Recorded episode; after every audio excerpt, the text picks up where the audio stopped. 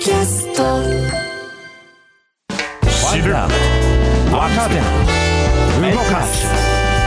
荻上チキ。セッション。ここからは毎日新聞 N 検セッション。N 検はニュース時事能力検定を略した言葉で新聞やテレビのニュース報道を読み解く時事力をつけるためのビジネスにも役立つ検定です毎週月曜のこの時間はそんなニュース時事能力検定 N 検を目指す方に時事力をつけていただくため一つの時事問題に関するテーマを取り上げ解説とクイズでリスナーの皆さんと学んでいきます。それでは今日取り上げるテーマはこちらです。国の認定を受けながら稼働できずにいる太陽光発電5万件の権利が失効。経済産業省は再生可能エネルギーの固定価格買取制度 FIT の認定を受けた太陽光発電計画のうちいまだ稼働の見通しが立っていない全国の5万件が3月31日付で売電の権利を失ったと明らかにしました。解説は TBS ラジオニュースデスクの中村久人さんです。久人さんよろしくお願いいたします。よろしくお願いします。えーまずこの固定価格買取制度というのは何でしょうか、これはあの家庭とか企業がね再生可能エネルギーで、えー発電した電気、まあ、つまり太陽光発電であったり風力発電であったり水力発電であったりバイオマス発電であったりありますよね。そういう再生可能エネルギーで発電した電気を一定期間、えー決まった値段つまり固定価格ですよね、はいで電力会社が買い取るのを国が保証しましょうという、まあ、そういう制度なんですよね。でこれはあの東京電力福島第一原発の事故の後当時の民主党政権が原子力に頼らないエネルギー構成を実現しようということで、えー2011年の8月に、えー法案を国会で承認させて翌年2012年から制度がスタートしたということなんですよね。そして今回5万件の太陽光発電の権利が失効したという、はい。これはどういうことなんですか、まあ、あの端的に言うと実現性が低い業者をふるいにかけたというふうなことと言っていいと思うんですよね。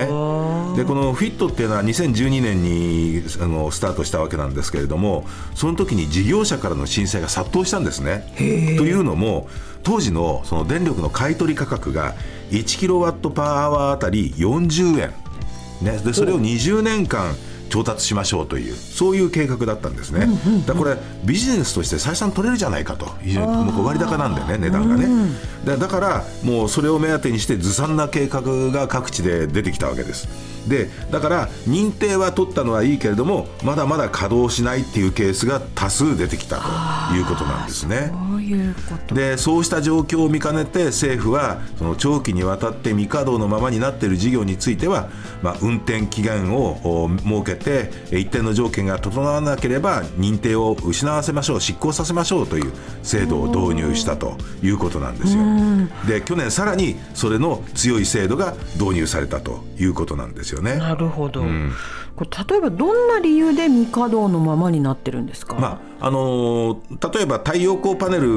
を設置するためにこう森林を伐採したりっていうケースもあるしはいはいそれから送電するために海底ケーブルを敷設しなきゃいけないとかでそういう時ってのは地元住民の同意が必要になってきますよね。そうですねだからそれが得られていないケース計画上はそうなってるんだけれどもそれがなかなか得られないというケースがありますよね。で中にはその意図的に動かすのを遅らせているっていうケースもあるんじゃないかって見られてるんですよね。というのは、はい。そのフィットの制度が始まった当初に比べてその当初はそう買取価格1キロワットパーアワーで40円って言いましたよね、はい。でそれが2023年度、まあ、今年はですね9.5円になってるんです。そそんなに下がっちゃめちゃくちゃ下がってきちゃってるんですよね。あら。でその一方で太陽光パネルの値段っていうのは当初大体21万円ぐらいって言われてたのが去年は10万円ぐらい半分ぐらいに下がってるんですね。でこの制度がスタートした時に40円で買取価格で認定している事業者いるわけですよ、そしたら工事を遅らせれば遅らせるほど太陽光パネルの値段が安くなりますから設置コスト下がりますよね。はいはいはい。だから収益が上がるからちょっともうちょっと遅らせた方がいいんじゃないかっていうふうなそういう状況も起きてきてるとだからそういう人たちをふるいにかけましょうということでスタートしたんですけれども中にはその10年以上未稼働なんだけれども稼働に向けた計画は進んでいるとして、えー、今回権利執行の対象にならなかった事業者もいるというんですよね。さあそれではここでニュース時事能力問題です。はいえー、固定価格買取制度フィットの買取費用の一部は電気料金に上乗せされますがそれによって誰の負担が大きいと指摘されているでしょうか？次に挙げる4つの中から選んでください、はい、1政府。2地方自治体。3電力会社。4消費者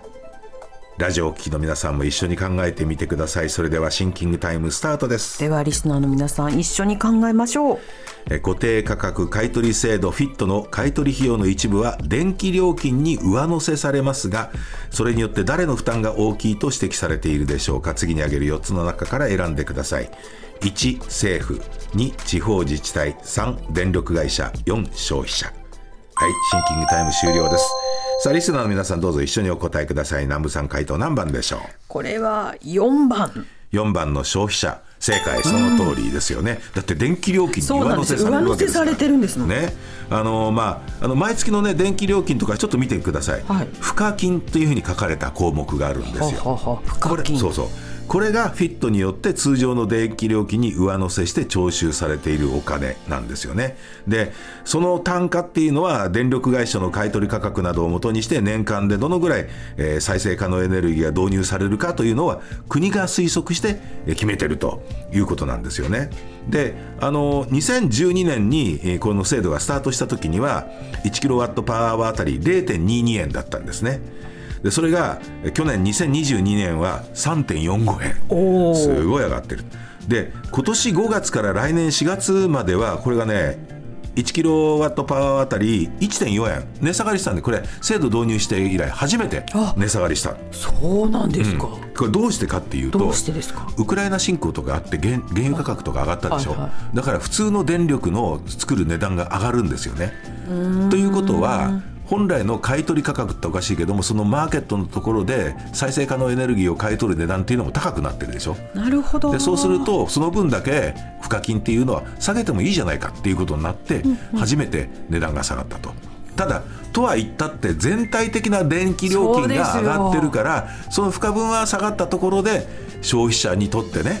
えー、まだまだやっぱりこれは厳しいということには変わりないわけですよね。はい。で、まあ、今回5万件の太陽光発電の、まあ、認証というかがね、えー、執行したわけですけれども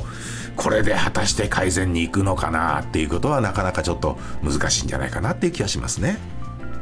久里さんありがとうございました。来週もよろしくお願いいたします、はい、お願いします。さあここでプレゼントのお知らせですニュース学習誌ニュースがわかる7月号を20名の方にプレゼントします。おはがきの方宛先は郵便番号 107-8066TBS ラジオ荻上チキセッション。ニュースがわかる7月号プレゼントの係までです。メールの方は ss954-tbs.co.jp で受け付けています。あなたのおところお名前お電話番号をお忘れなく。ニュース時事能力検定は年3回実施しています。次回の検定は11月12日日曜日に実施します。申し込み受付は7月3日月曜日からです。11月の検定では2級準2級3級の試験を展示でも受験いただけます。詳細は公式サイトをご覧ください。毎日新聞 N 検セッション。今日は国の認定を受けながら稼働できずにいる太陽光発電5万件の権利が執行をテーマに取り上げました。TBS ラジオ荻上チキセッション